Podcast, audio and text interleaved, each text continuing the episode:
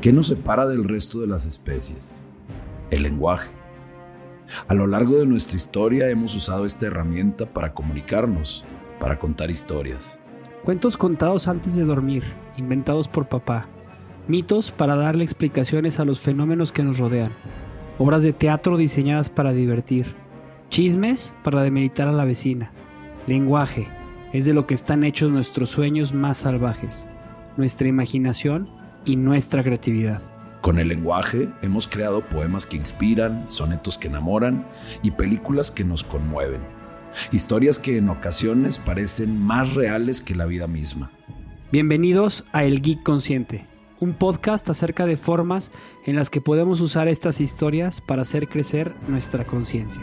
Juntos, te invitamos a explorar con profundidad películas que nos inspiran. Bienvenidos al podcast de quienes duermen no para descansar, sino para soñar. Yo soy Jorge Osuna. Y yo soy Javier Loister. Bienvenidos. El Geek Consciente contiene spoilers y te queremos avisar. Asumimos que ya viste todas las películas de las que estamos hablando. Incluso nos adelantamos a hablar de cosas que ocurren en películas que ya salieron. Si te vas a echar un clavado con nosotros, considérate avisado. Por otro lado, el idioma del geek consciente es una especie de spanglish en medida de lo posible, los nombres oficiales de los lugares, películas y personajes los mantendremos en su idioma original. Así que Logan no es guepardo y Frodo no es bolsón.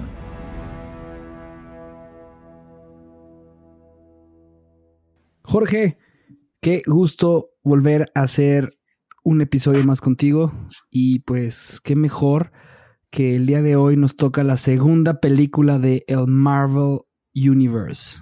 ¿Cómo estás?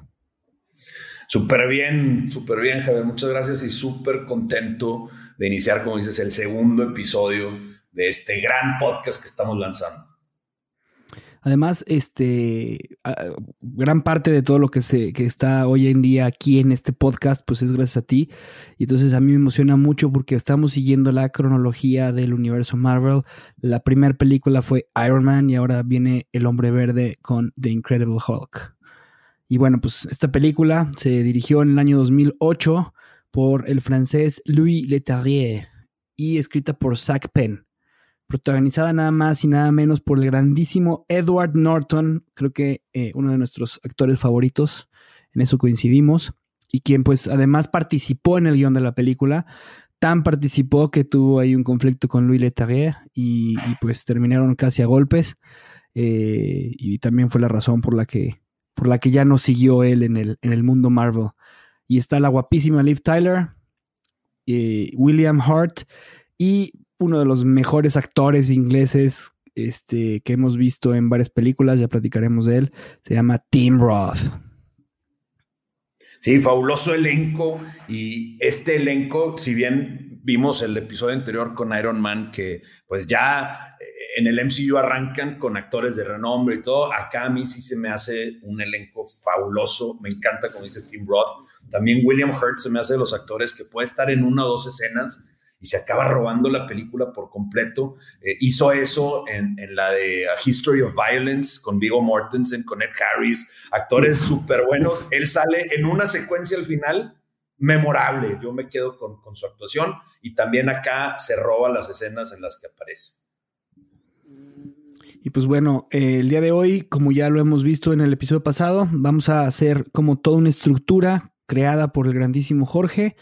Esta estructura cuenta con un resumen de la película que trataremos de ser breves, pero pues nos gustaría que recuerden la escena a escena. Yo soy de los que no, había visto la película desde que salió.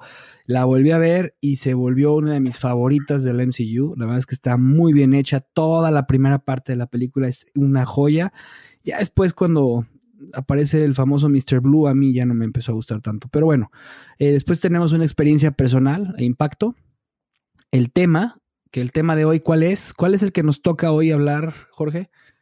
Hoy vamos a relacionar The Incredible Hulk con el manejo del enojo, las formas en las cuales en la película está plasmado eh, cómo eh, manejar tu enojo te ayuda, por supuesto, le ayuda a Bruce Banner, eh, pero cómo también el enojo se puede apoderar, apoderar de ti, los ejemplos que salen aquí en la película. Y finalmente vamos a hablar de nuestras categorías que las hemos llamado las seis categorías o las seis gemas, ¿no? En donde vamos a hablar de diferentes temas para que ustedes se lleven pues estas joyitas de la película. Y es así como vamos a arrancar con el resumen. Pues bueno, algo que sí ha pasado mucho en la historia de las películas este, de cómics es que nos cuentan una y otra vez el origen del héroe. Y en esta película, Louis, Leterrier hace algo maravilloso porque en dos minutos te explica cómo es, cómo, qué pasó, ¿no? Y de forma muy creativa te explican, o sea, eh, a Banner, Ross, Betty, experimentos, rayos gamas, rugidos, monstruo verde, pelea, destrucción, huye, listo. Entonces, pues ahí sí que el origen está palomeado y ahora sí a la película, ¿no? A mí me encantó eso porque, eh, no sé, en Superman o en Spider-Man, que hemos visto a Peter Parker picado por una eh, araña de diferentes formas como cuatro o cinco veces, pues esta vez eh, la verdad es que fue muy bien. No sé qué opinas tú, Jorge.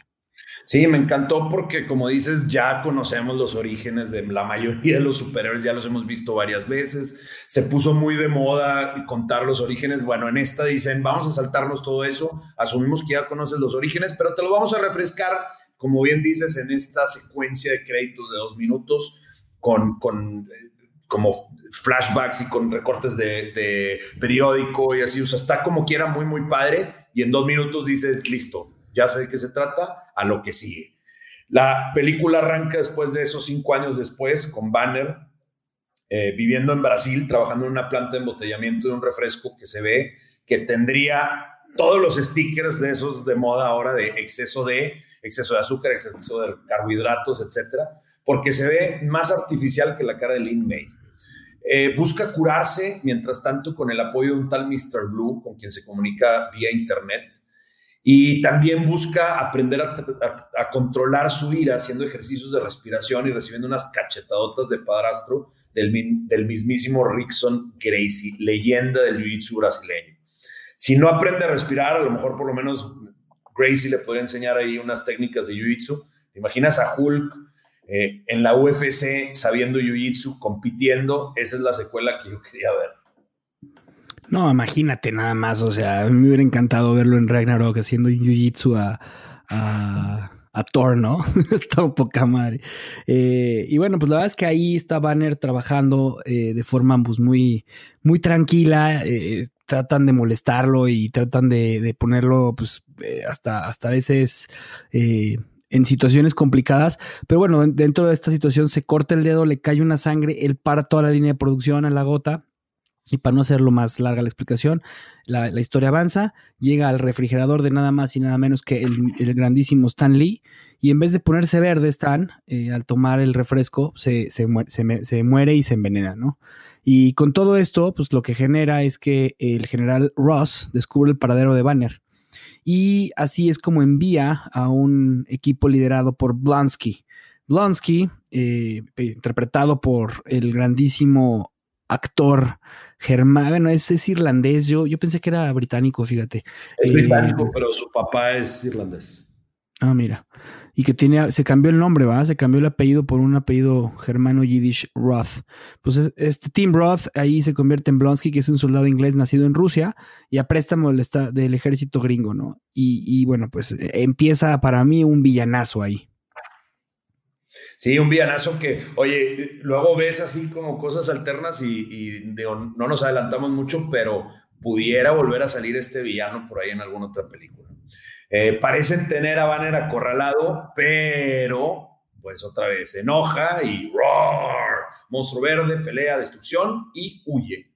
Blonsky también quiere aventar montacargas como si fueran pelotas de béisbol, igualito que Hulk, así que accede a que Ross le inyecte una dosis pequeña de un serum que tienen por ahí guardado, que después vamos a hablar un poquito más de este serum y la importancia de este serum, de dónde viene, cuál es, quién lo creó, etcétera. Pero este serum le daría mayor fuerza, velocidad, agilidad, recuperación y también viene incluido con unas vértebras súper extrañas que se ve que están como cambiando a Blonsky desde sus raíces. Cabe mencionar que pues Banner ya eh, después de, esta pelea se escapa, pasa por México y de repente aparece en la enfrente de la Universidad de Culver, eh, en donde le da una pizza a Lou Ferrigno cuyos bíceps no caben en su camiseta de guardia y que nos da justo la nostalgia de ver al antiguo Hulk. Eh, que antes del CGI, pues era un ser humano de 1,87 que hacía muchísimas pesas, ¿no? Hulk viejo deja pasar a Hulk nuevo eh, a las computadoras a buscar archivos que tienen la información necesaria para curarlo. más tarde está una de las escenas pues, más increíbles de la película, para mi gusto, es cuando por primera vez se reúne con Betty Ross, que es Liv Tyler, su antigua novia, se abrazan, se dan un beso y le dice, eh, se lo lleva a su casa y le dice, ¿qué crees? Tengo, eh, o sea, toda la información que tú perdiste en Brasil, Aquí la tengo, la tengo en un USB. Y bueno, pues esta es una de las escenas más valientes de la película. Banner se traga el USB por completo porque sabe que va a ser atacado por el ejército, por un mejorado Blonsky, que eh, cree que puede pelear con Hulk, pero pues ya saben, cuando el hombre verde se convierte en verde, ahí sí no hay nadie que lo pare. Pelea, destrucción, gritos. Y bueno, pues Blonsky este, se defiende muy bien, pero no hay, no hay nada que una patada de Hulk no pueda hacer. Lo estrella contra un árbol y lo hace pedazos, ¿no? Sí, finalmente, eh, después de una escena de la que vamos a hablar al ratito, fabulosa, en una cueva, contactan a Mr. Blue, que resulta ser el doctor Samuel Stearns, un biólogo celular que al parecer ha logrado desarrollar una cura para la condición de Banner, así le llaman una condición, imagínate. El problemita ese de hacerme verde, grande, enojarme y destruir todo eh, lo que está en mi camino es mi condición. Así le voy a decir a mi esposa cuando me enoje. Mi amor, no soy yo, es mi condición. hacen una prueba y logran controlar la transformación de Banner a Hulk. Pero Stern le revela a Bruce y a Betty que ha logrado sintetizar la sangre que le envió Banner desde Brasil para poderla replicar y hacer varios experimentos. Porque, pues ya saben, ¿no? ¿Qué podría salir mal? Bruce enoja y ya, ahora no se pone verde ni nada porque pues al parecer sí funcionó la cura, pero ahora quiere destruir toda, toda la sangre que sintetizó el doctor Stern para que no caiga en las manos equivocadas. Blonsky, recuperado milagrosamente después de que le habían dado una patada y lo habían convertido en gravita triturada, eh, pues vuelve a unir todas sus fuerzas con Ross. Es sorprendente porque se ve primero en la camilla totalmente destruido y en la siguiente escena ya lo ves de cuadritos parado, todo fuerte y dicen, wow, o sea, esto me recordó mucho a una escena este, de una de las películas de Marvel que platicaremos más adelante. Y bueno, este, se, juntan, se van de nuevo, van, atrapan a, ahí sí atrapan a Banner, atrapan a Betty, la suben a un helicóptero y Blonsky, quien ayuda a hacer todo esto, se queda con el Mr. Blue o el Dr. Stearns y este le pide que le inyecten la sangre de Banner. ¿Qué pudiera haber salido mal? Bueno, pues ya traes un cóctel adentro de ti que trae eh, un serum que te hace mucho más fuerte, pero ahora le vas a meter pues, algo que te va a convertir ahora sí que en una abominación. Y así los escritores se logran colgar la manera de decir el nombre del villano en un diálogo. El resultado del experimento es la mutación de Blonsky, quien se convierte en la abominación, que a mí me recordó esa abominación, salió como 10 años después, a la de Superman con Doomsday, ¿no? Eh, ataca a Stearns, a quien le cae sangre de Banner en el cerebro, que podría salir mal. Empieza a mutar y a convertirse en el villano del líder, preparando así la secuela que nunca llegó. Pero por lo pronto, la abominación empieza a destruir Harlem. Y Banner, Ross y Betty, que van en el helicóptero, se dan cuenta que lo único que puede detener a la abominación es Hulk. Así que eh, Banner les pide que eleven todavía más el helicóptero y salta de él. Mientras va en el aire se ve donde dice, oh, shit. Pero al golpear el piso, sí, se transforma en Hulk. Ahora sí, se enoja. Roar, monstruo verde, pelea, destrucción y huye después de vencer a la abominación aplicando los famosos Hulk Smash y el Hulk Clap. Todos los derechos reservados. A mí me encantaba usar estas habilidades en los videojuegos que jugaba usando a Hulk, Hulk Smash y Hulk Clap.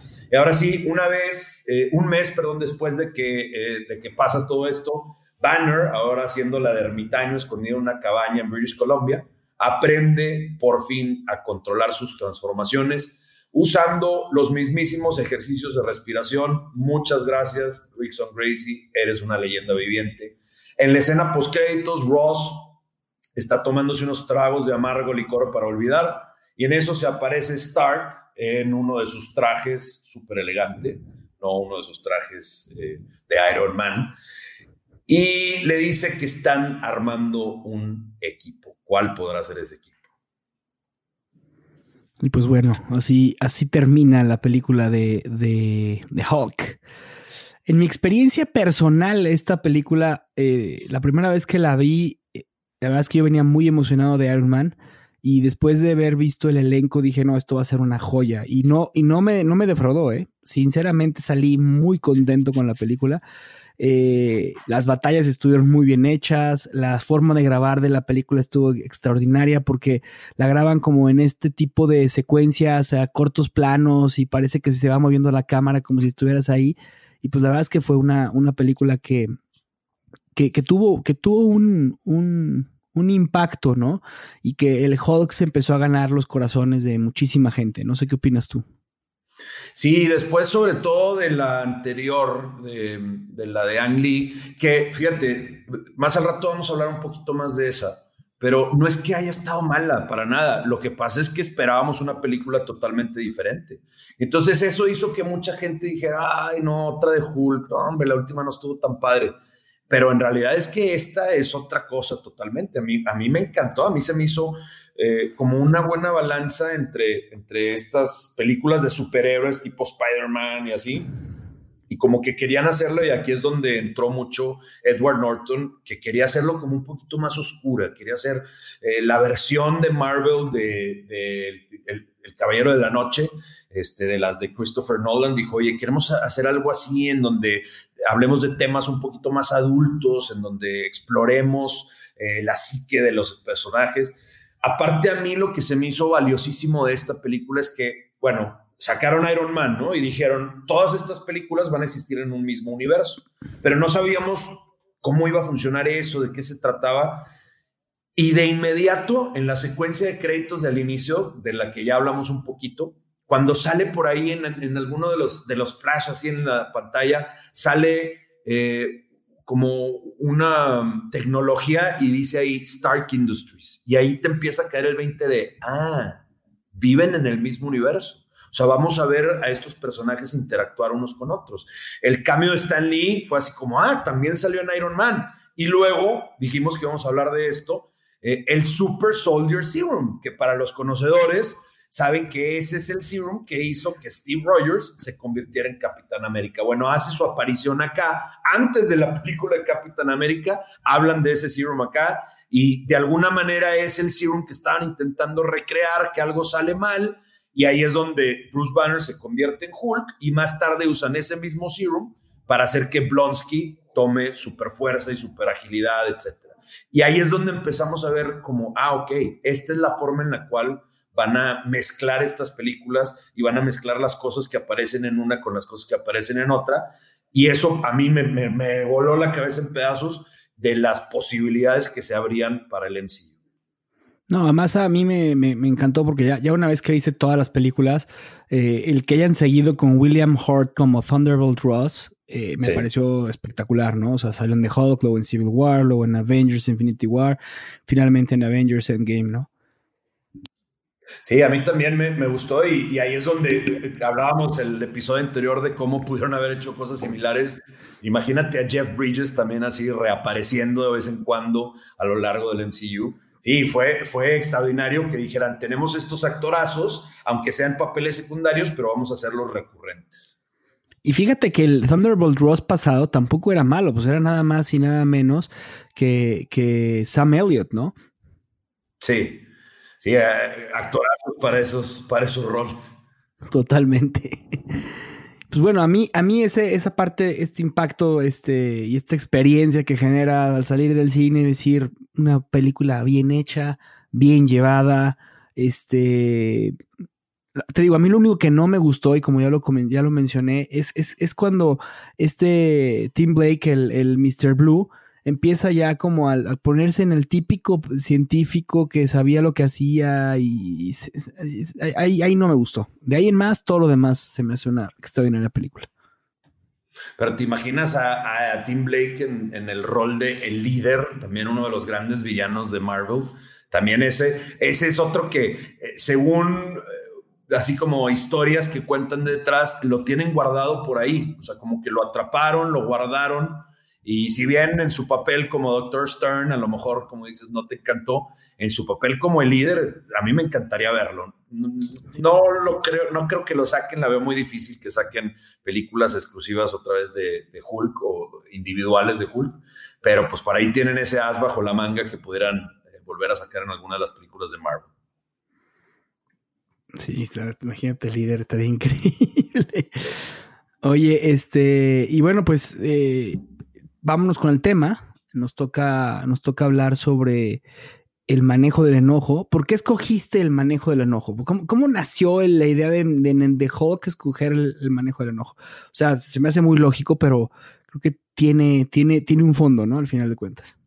Sí, tiene un fondo en el que nos, vamos a meter un poquito más al ratito que, lo mencione específicamente, pero a mí de inicio me llamó mucho la atención como, a ver, si se supone que la abominación y Hulk son como cosas muy similares, ¿por qué la abominación puede hablar y por qué Hulk no? Y escarbándole a eso fue como dije, ah, mira, tiene que ver con la forma en la que ambos manejan o controlan o intentan manejar o intentan integrar su enojo. Entonces de ahí se me hizo así como, esta es una súper oportunidad para hablar de esto, hablar de cómo en esta película, eh, así como por ejemplo en la de, en la de Batman Begins, este, todo es acerca del miedo.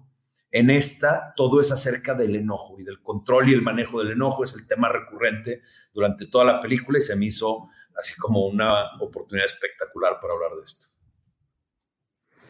Y bueno, desde, desde las primeras eh, escenas de, de, Hulk en 1977 hasta ahí, es cómo controla Bruce Banner el enojo, ¿no? Entonces, eh, a mí algo que, me, que me, me, parece muy interesante de la película es que muchas veces, eh, y durante todo el, el, el, universo de Marvel, pues muchas veces vemos el enojo como algo malo, ¿no? Como algo que te genera, genera muchísimas cuestiones, pero también es el enojo el que hace aquí al Hulk lo más fuerte y lo eh, hace a Hulk.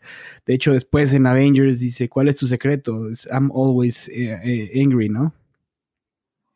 Sí, ahí ah, vamos a aprovechar para hablar un poquito más específicamente de Bruce Banner y del enojo, de cómo, digo, cuando hablas de Hulk y el enojo, obviamente estamos hablando de él, pero pues un poquito acerca de él y su historia con esto él inmediatamente se da cuenta que al enojarse es cuando se convierte en Hulk. Entonces lo primero que hace pues es intentar controlar esto.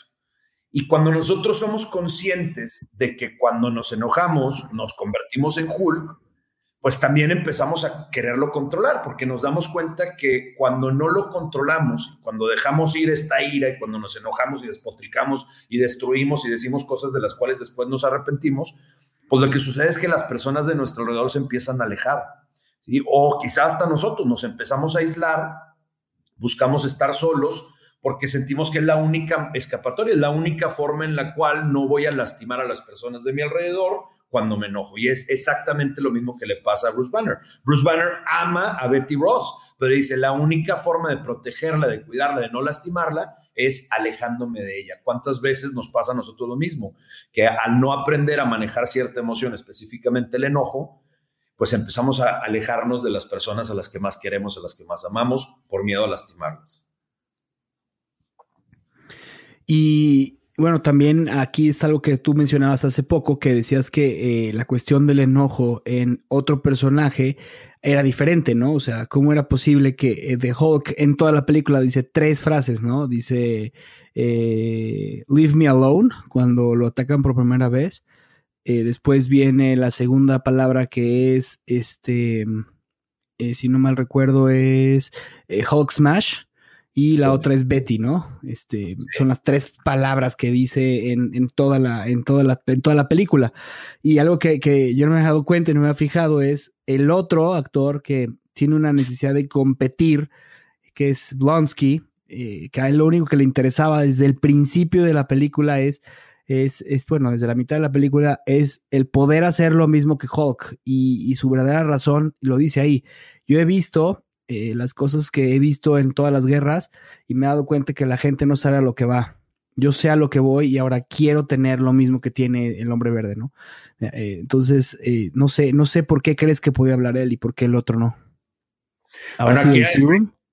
Sí, hay un tema. Bueno, en teoría también Banner tiene un poquito del Serum, ¿no? Porque estaban intentando recrearlo, no en las cantidades de Blonsky, pero para mí no es eso. Para mí tiene que ver con, y, tengo pruebas de, de películas más al futuro, pero tiene que ver con eh, la integración, el rechazo o el sucumbir ante esta oscuridad a la que llamamos como el enojo, ¿no? La sombra del enojo, la oscuridad o el lado oscuro que, todo, que todos los seres humanos tenemos. Eh, lo primero que me gustaría hablar un poquito es de la oscuridad rechazada, qué es lo que pasa cuando rechazamos la oscuridad y para eso tenemos a Bruce Banner, sobre todo en, en toda la primera parte de la película, bueno, casi hasta el final. Bruce Banner empieza su viaje viendo a Hulk como un ente separado de él. O sea, dice, Hulk es el otro, incluso varias, en varias ocasiones, no solo en esta película, sino en otras películas le llama Hulk the other guy, ¿no? O sea, ¿qué pasa si, si el otro, el, el otro güey no, quiere o, o, qué pasa si el otro güey se enoja, ¿no? Y entonces lo ve como el otro, pero lo rechaza, lo resiste.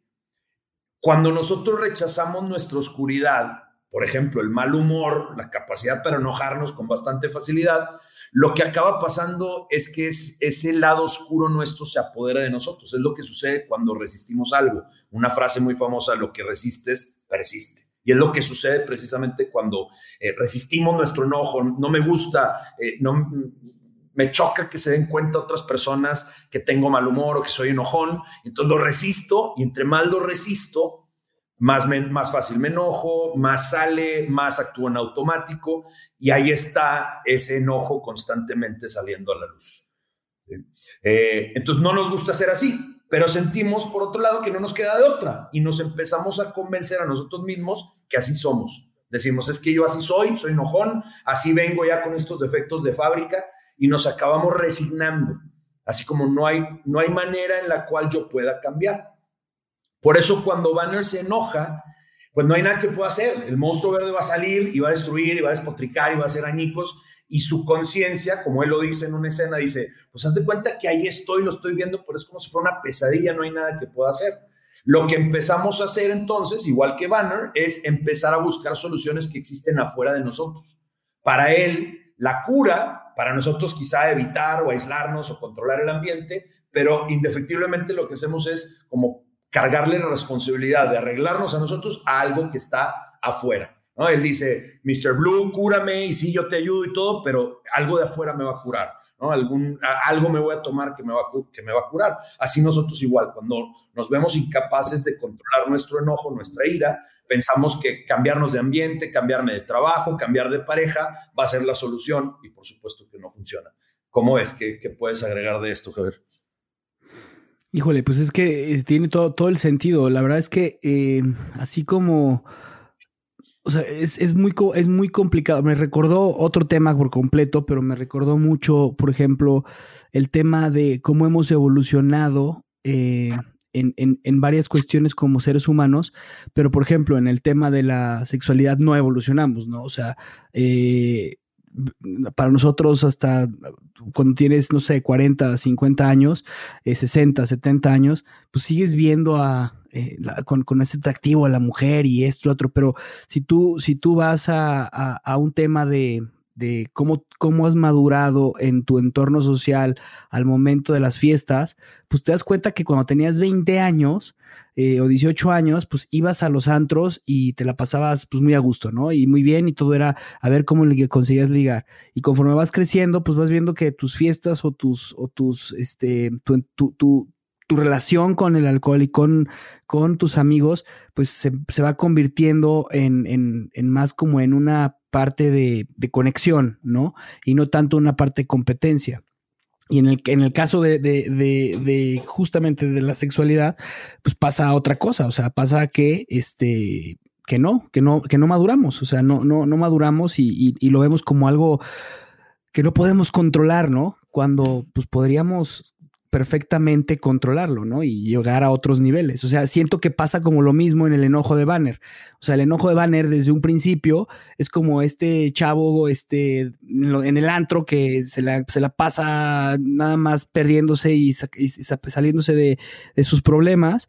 Y conforme va, va, va madurando, pues va integrando este, este tema del enojo. No sé si, si te hizo sentido lo que te estoy diciendo. Sí, me encantó, me encantó el ejemplo. Se me hace que lo, lo termina como de aterrizar. Está buenísimo. Ahora, el otro lado, o sea, lo primero hablábamos de cuando rechazamos la oscuridad, ¿no? Lo siguiente es como sucumbir ante la oscuridad, dejarnos llevar por ella. Y eso es lo que hace Blonsky slash la abominación. Lo que hace él, él no resiste, a diferencia de Banner, que resiste esa oscuridad, no le gusta ser así, él no la resiste. Ahora, tampoco la ha integrado, no la ha hecho parte de él, simplemente se deja llevar por esa oscuridad, por ese enojo, ¿no? Se deja llevar por esa ira que vive adentro de la abominación. Entonces, en lugar de ver su oscuridad como una parte de él, solo una parte de él, lo ve como un todo. Él dice, yo soy mi oscuridad, yo soy mi enojo. Por eso la abominación, a diferencia de Hulk, puede hablar. Hulk al resistir, cuando hay resistencia, pues no hay espacio para crear, no hay espacio, en este caso, para hablar.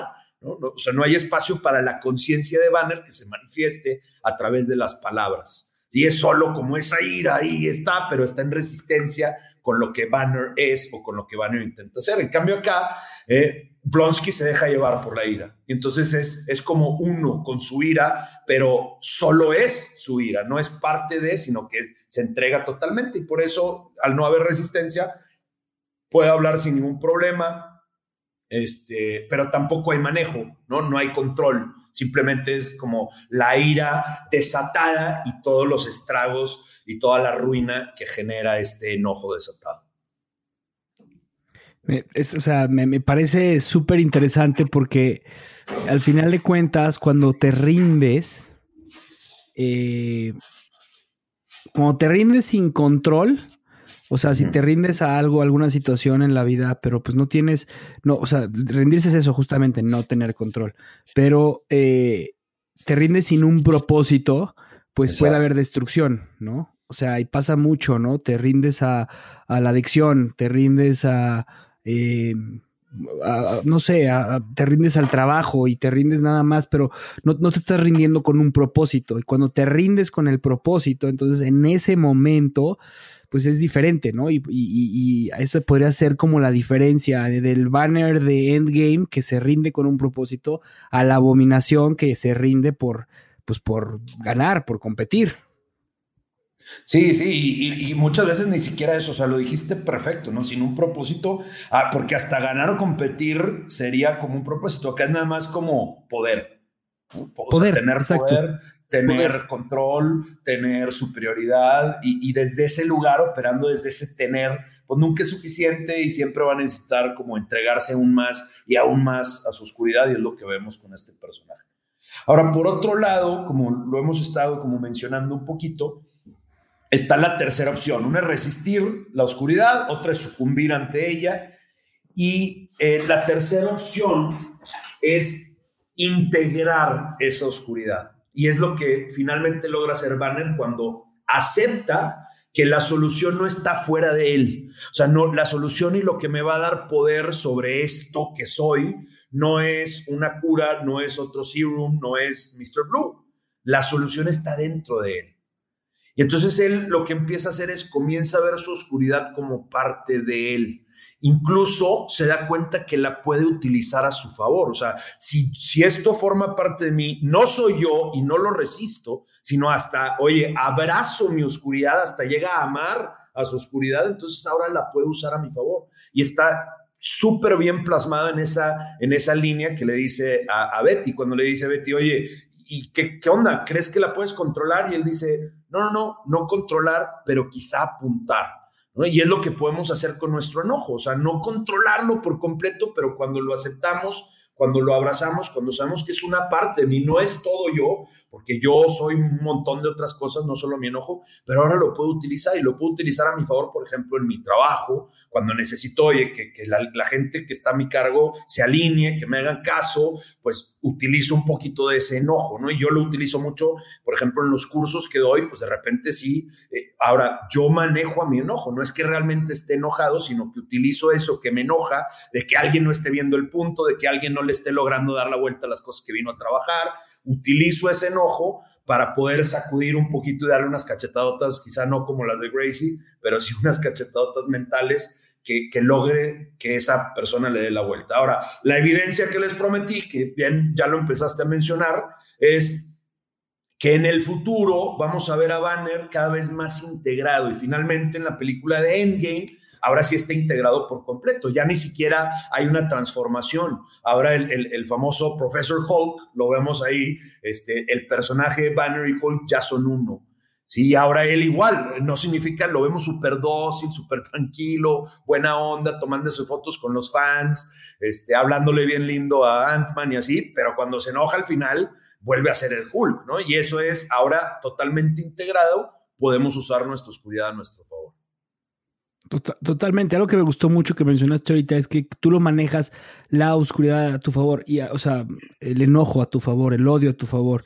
Y, y, bueno, el odio no, pero el enojo. Este, y algo que es bien interesante esto es que lo observas. O sea, y esto es lo que hace eh, la integración, ¿no? O sea, cuando tú puedes observar, observarte a ti, entonces pues puedes controlarte a ti o, o, o, más que controlarte, puedes aprender de ti, ¿no? Entonces, esa, esta cuestión de la integración me parece fascinante. Me encantó. Buenísimo, ¿no? A mí, también se me hizo así como cuando empecé a ver eso, dije, híjole, por aquí es, ya quiero platicar de esto. Oye, pues pasamos a las categorías, ¿no? A las gemas. Venga, venga, venga, venga, venga. Nuestra primera gema, este, que es la amarilla o la Mind Stone, es el qué personaje favorito es con el que te identificas. En mi caso, eh, Jorge, yo me identifico con Bruce Banner. Eh, la verdad es que estaba leyendo y la verdad es que, mira, Luis de Terrier declaró que en la reescritura del guion de Edward Norton, eh, tanto él como Luis, Edward y Luis, le dieron a la historia de Bruce una seriedad total, ¿no? Más real. solo, no, o sea, para ellos los superhéroes son los nuevos dioses griegos. Y me gusta mucho que lo vean así estas dos mentes, ¿no? Pero sobre todo lo que más me gusta es el tipo que lucha con dos lados. O sea, él, no está luchando contra el externo. Bruce Banner está luchando contra la, la luz que tiene y la oscuridad. Y eso hace pues que se filtren las cuestiones de forma diferente y que la película sea diferente y que el personaje de Bruce Banner sea muy respetado. Porque, o sea, Bruce Banner más adelante en el universo de Marvel, lo vamos a ver mucho más adelante, eh, hay un momento en el que Thanos lo hace menos. A mí esa parte no me gustó, por ejemplo. A mí me gusta el Banner que sí le tiene miedo al Hulk por la destrucción, pero le tiene el miedo al Hulk porque no lo puede controlar. No le tiene el miedo al Hulk por otra cosa, sino porque no lo puede controlar, ¿no? Y al Hulk no le tiene miedo a nada. Entonces, es, esta parte de que cuando, se integran las dos cosas y, lo entiendes, como lo mencionaste tú en, más atrás, que no dijiste la frase, pero dice, I cannot control it, but maybe I could aim it, ¿no? O sea, no lo podría controlar, pero sí lo podría dirigir. Y esa parte de Bruce Banner para mí es por eso que es mi personaje favorito en esta película. Sí, me encanta, qué buena elección. A mí, por segunda película consecutiva, mi personaje favorito es uno que le enseña una lección importantísima al, protagonista mientras está en una cueva. Y estoy hablando, por supuesto, de Betty Ross, la novia, eh, y, la novia de Bruce y la hija, que no lo hemos mencionado, la hija del general Ross. Eh, ahora, fíjate, ¿qué nos lleva en muchas ocasiones a que nos enojemos? Realmente es una respuesta al miedo. Percibimos algo que nos pudiera lastimar y, ese miedo hace que se dispare el enojo. Y entonces Betty lo que hace es, con mucha gentileza y con mucho amor, eh, le muestra a Hulk en ese momento que no tiene que tenerle miedo. Digo, parece una soncera, ¿no? Pero le dice, hey, solo es lluvia, no le tienes que tener miedo a los truenos, ni mucho menos. Y entonces cuando Hulk como que se da cuenta de eso, dice, ok, si no le tengo que tener miedo, entonces no me tengo que enojar.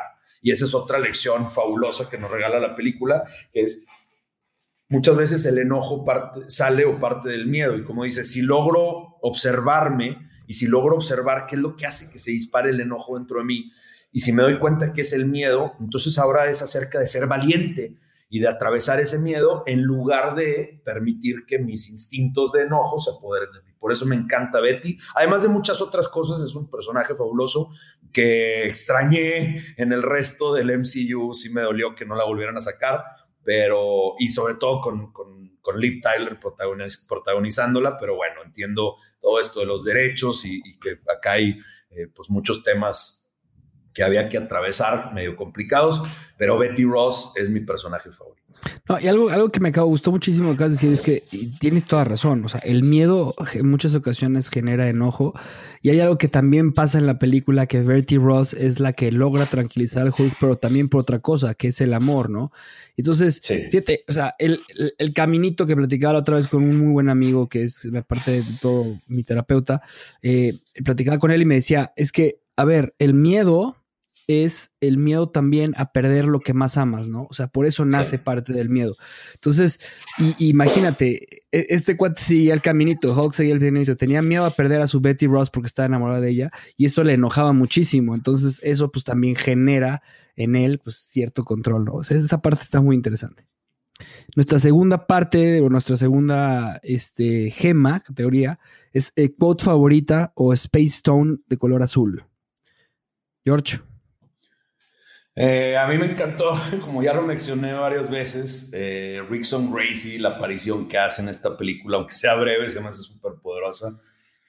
Y él dice, la mejor manera de controlar tu miedo es controlando tu cuerpo. Rickson Gracie es el que pone el nombre del jiu-jitsu brasileño, bueno, él y toda su familia en realidad, lo ponen así como en el nivel más alto. Y pues esta práctica de, un arte marcial o de algún ejercicio o meditación, él lo tiene súper incorporado. Él, la persona real, Rickson Gracie, se me hace muy padre que aquí en la película lo, transmitan de esta manera. El, el, manejo del cuerpo o el entrenamiento del cuerpo para manejar las emociones es una de las herramientas más poderosas que tenemos los seres humanos para desarrollar inteligencia emocional. Una de las primeras cosas, por ejemplo, que yo trabajo con la gente en los cursos es que sean conscientes de su postura corporal. O sea, durante, si el curso dura dos horas o cinco días, durante esas dos horas o cinco días van a sostener cierta postura corporal, haciéndola consciente, estando presentes, y eso nos ayuda, si soy consciente y si logro manejar mi cuerpo, entonces puedo manejar mis emociones, mis pensamientos, mis creencias, mis miedos y todo lo demás que controla o maneja mi vida. Entonces esta frasecita que se avienta Rickson Grace que le dice, la mejor manera de controlar tu miedo es controlando tu cuerpo. Bueno, ahí es donde le dice a Banner todo lo que necesita saber para poder manejar a Hulk. Bueno, mi frase es la de no quiero controlarlo, quiero eliminarla de mí, ¿no? De Bruce Banner, que tiene que ver después con Rick, o sea, se la dice a Rickson Gracie. Eh, y, y, por, qué, por me gusta? Porque cuántas veces nosotros queremos eliminar todo lo que no nos gusta de nosotros. Y, y conforme vamos madurando, nos damos cuenta que no tenemos que eliminarlo, sino que tenemos que aceptarlo, tenemos que abrazarlo, tenemos que integrarlo, tenemos que entenderlo. Y, bueno, pues tú me podrás decir más, ¿no? O sea, cuando, cuando tú tratas con todas estas personas a quien estás ayudando en, el desarrollo de su persona, en, en, el diseño de su vida, pues qué pasa cuando se dan cuenta de esto, porque cuántas veces decimos, es que yo quiero eliminar el ser, no sé, este, enojón eh, pues no, no lo puedes, o sea, no, es parte de, tu, de, tu, de, tu esencia, o sea, no puedes eliminarlo, lo que puedes hacer es entenderlo y aceptarlo, ¿no? Sí, a mí cuando, cuando llegan y, sobre todo al principio, ¿no? Me dicen, es que mi meta o mi propósito al trabajar contigo, al hacer este curso o así, es ya no tener miedo y que ya no me lastimen y ya no sufrir y que ya no me rechacen. Les digo, está bien fácil, muérete y se quedan así como sacados de onda de que qué onda. Les digo, pues sí, esas son las metas de alguien muerto. Alguien muerto es a la única persona a la que no tiene miedo, que no lastiman, la que no le mienten, la que no rechazan. Al resto de nosotros, por supuesto que eso no lo vamos a, como dices, eliminar de nuestra vida. Ahí va a estar. lo que podemos hacer es aceptarlo, integrarlo, eh, aprender de ello, observarlo y movernos para adelante, sumando la mayor cantidad de puntos, sabiendo que en ocasiones vamos a fracasar, en ocasiones nos va a doler. Chicos, qué, buena respuesta, ¿eh? Sí te, te simbra, ¿eh? Se sacan de onda, pero sí, como dices, lo simbra. Sí, lo simbra totalmente. Tercera piedra, tercera piedra que es la Power Stone, la, la gema morada, que es el detalle musical. Y aquí sí te dejo los micrófonos porque eh, creo que es en donde, donde me gustaría que me, que me, que me ilustraras. Sí, el, compositor de esta película se llama Craig Armstrong.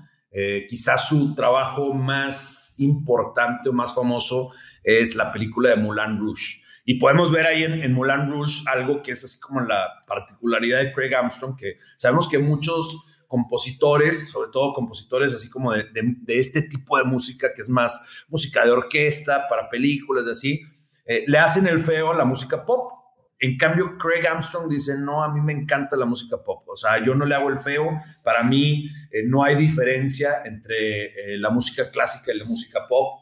Él dice, yo soy fan de ambas. De hecho, ha colaborado con YouTube, ha colaborado con Madonna, con Tina Turner. Hasta llegó a colaborar con el grandísimo Luciano Pavarotti.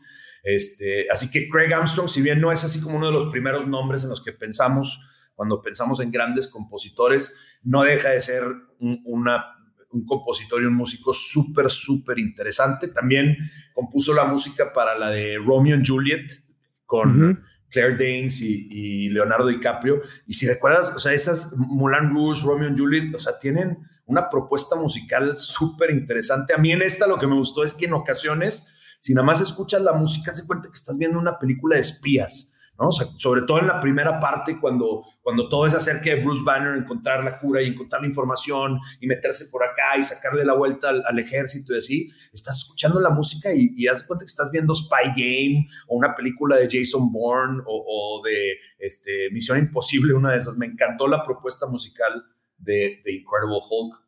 Grandísima labor de Craig Armstrong. A mí algo que me gustó mucho es que eh, Louis, Louis, eh, ya había trabajado con Armstrong en, algunas películas, creo que en Massive Attack se llama, o, no, Unleashed, creo que se llama Unleashed. Y algo que me gustó de esta película es que, bueno, en primer lugar se nota que a él, como, y lo estoy leyendo, él, él como, como compositor, su cómic favorito siempre fue Green Lantern, pero además fue The Hulk, ¿no? Entonces, él sin ver la película de Ang Lee, sin verla, decide componer esta, esta, esta película y empezar con toda esta música. Y su objetivo, fíjate nada más, el objetivo de, de Armstrong era que fuera algo simple e icónico como en la película de Joss. Yo creo que por eso esta película también te, te, en cuanto a soundtrack, es, es, está muy buena porque e, es, muy sencilla, ¿no? Como bien lo dices tú, es muy sencilla, te lleva como estos tonos de nada más, este, ciertas notas que, que hacen que, que te intrigue. Sí, Sí, me encantó eso. Bien por Craig Armstrong. Muy bien, Craig Armstrong. Eh, ahora sí viene la joya de la producción, Reality Stone, La Roja. A ver, ¿cuál va a ser la joya de la producción, Jorge? Sí, había muchas, entre ellas, por ejemplo, que como Louis Leterrier, el, el, director, filmó gran parte de la película con una pierna rota. Este, pero a mí la, la joya que más me gustó, que se las comparto, es que todas las escenas de Nueva York en la película realmente fueron filmadas en Toronto. Y hay una sola razón por la cual lo filmaron en Toronto y es que David Miller, el alcalde de Toronto, en el momento de la filmación de la película, este, este alcalde era súper fan de Hulk, o sea, de toda su vida dice, es mi superhéroe favorito, leía los cómics, vio la serie, y entonces cuando se enteró que iban a crear una película de, de Hulk, dijo, vengan a filmarla en Toronto y les prometo toda la ayuda, todo lo que esté en mi poder para facilitarles la producción. Eh, con gusto lo voy a hacer. Y si piensas en todas esas escenas en donde la abominación va corriendo por la calle y hay carros volteados en llamas, bueno, todo eso en las calles de Toronto y el, el alcalde viendo sus calles principales todas quemándose y fascinado, ¿no? Como fanboy diciendo, ¿qué más? ¿Qué más? ¿En qué les ayudo? Fabuloso se me, hizo pero, este pero, fíjate, es, esto es parte de lo que hace esta película tan grande. O sea, Marvel le da la oportunidad al, al Eterrier de hacer esto de, a ver, ¿quién es? Eh, Norton le encantaba Hulk. Este, Luis Letter le encantaba Hulk. Eh, Armstrong le encantaba Hulk. El, el, el mayor de, de, Toronto le encantaba Hulk. O sea, eso está increíble. O sea, hace, hace que la película tenga su esencia. Sí. Sí, sí, me encantó. Y, era de lo que hablábamos la semana, el episodio anterior, ¿no? Que decíamos, este, lo que hicieron en Marvel con Feige fue decir, vamos a juntar a estas personas que son fans de estos personajes y vamos a dejarlos que trabajen, vamos a dejarlos que hagan como una carta de amor, pero ahora eh, plasmada en la pantalla.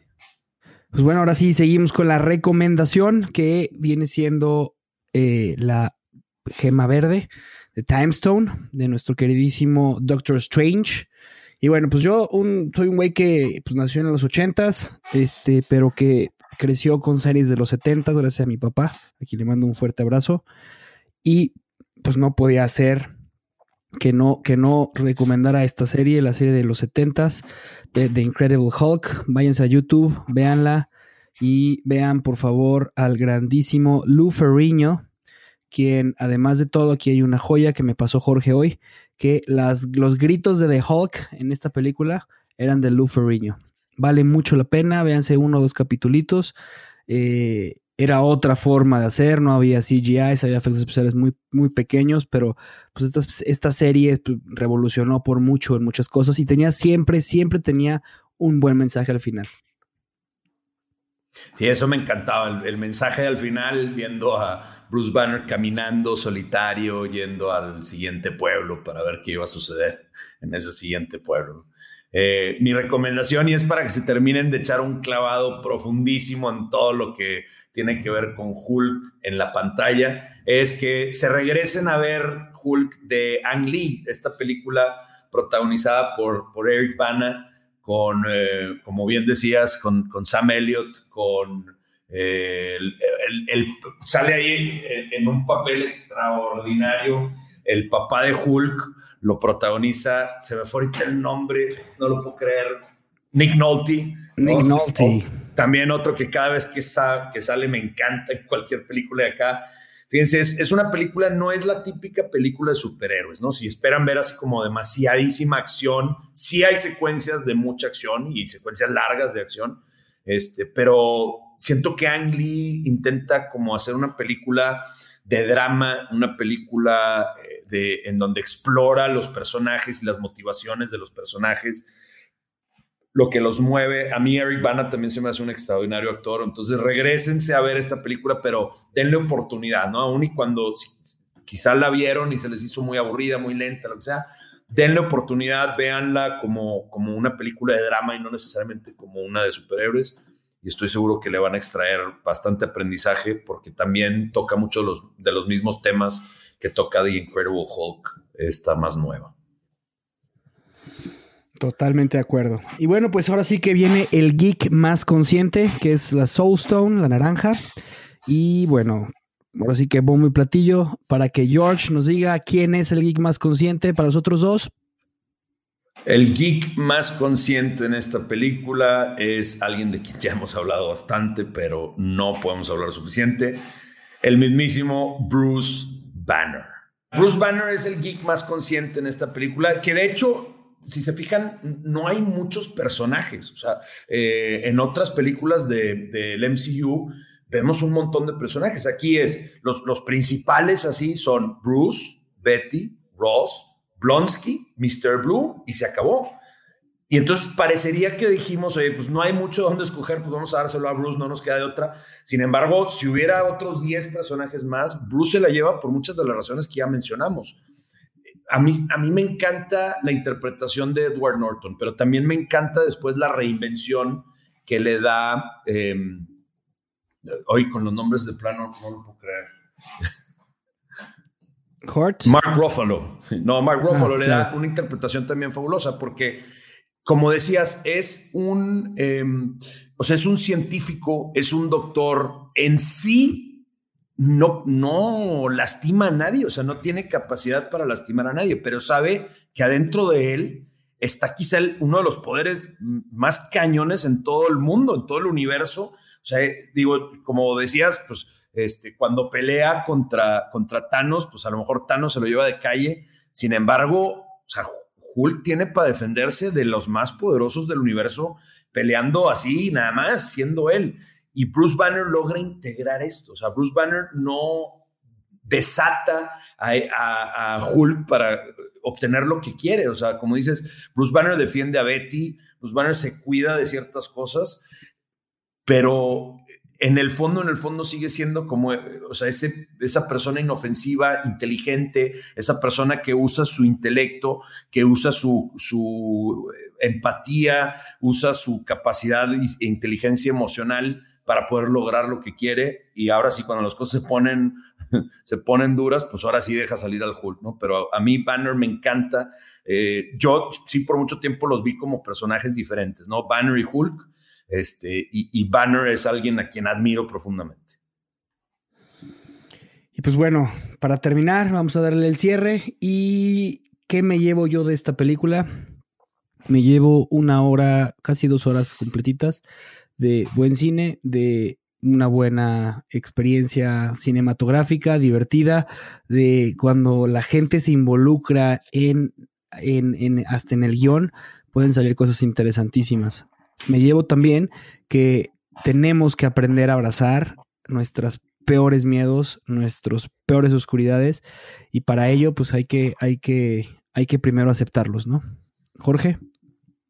Sí, lo que yo me llevo, me encantó lo que dijiste de los dioses griegos, que tanto Norton como Leterrier eh, decían que los, los cómics representan los nuevos dioses griegos. Yo, yo creo firmemente en eso, que los, los cómics simplemente es como la forma más nueva que tenemos de contarnos historias y historias que nos explican así como los fenómenos que ocurren adentro de nosotros y afuera de nosotros. y siento que Em, en esta ocasión fue súper bien logrado. O sea, lograron crear una historia en ocasiones trágica, dramática y hasta con bastante comedia en partes, pero no siendo el punto central, pero lograron plasmar eso, lograron plasmar una historia clásica, mitológica, en donde hay mucho más aprendizaje y mucho más para escarbarle que lo que simplemente está ahí en la superficie. Pues te agradezco muchísimo esta hora que te vimos contigo eh, y de poder disfrutar a fondo una película que nos enseña muchísimo de uno, una de las, de las herramientas que pueden impulsarnos, nos pueden destruir, que es el enojo. Jorge, gracias de corazón y nos vemos en la próxima. Nos vemos en la próxima, Javier, en donde vamos a hablar de Thor. Uf, perfecto. El dios trueno, la mitología, me encanta. Perfecto. Hasta luego.